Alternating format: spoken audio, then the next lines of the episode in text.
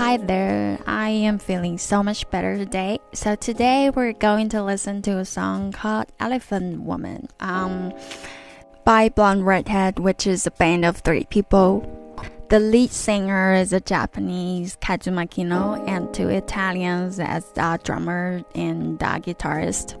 So at first, the music style is defined as no wave, um, kind kind of uh, noise rock, because they were signed by uh, the drummer of uh, the band Sonic Youth, um, which is one of my top ten favorite bands. So surely the two bands shared some similarity. Um, they both have a female lead singer, although their voices are like completely different. Um, other than that, I do think they have a lot in common. Um, but then Blonde Redhead was signed by the famous British record company 4AD and um, released uh, the record Misery is a Butterfly, which is definitely one of my favorite records so far. And Elephant Woman comes from that record.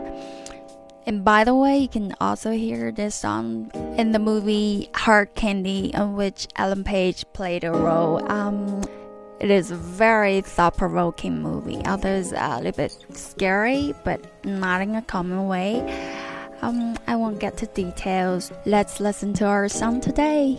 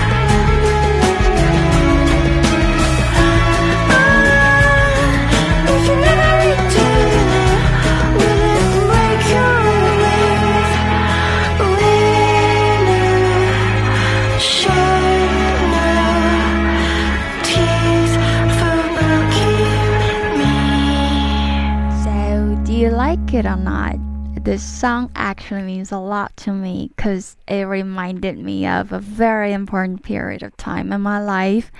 I can still remember the first time I listened to this song. It was hot summer that I was walking under the extremely bright sun. And then suddenly I felt like I was dancing in somebody else's life. It was like super weird, but I just couldn't get it out of my head. Not even now. Anyway, those were good days. And and lastly, I want to say that I highly recommend this record. And um, of course, that movie, Hard Candy. Mm, that's all for today. Bye bye. Have a good day.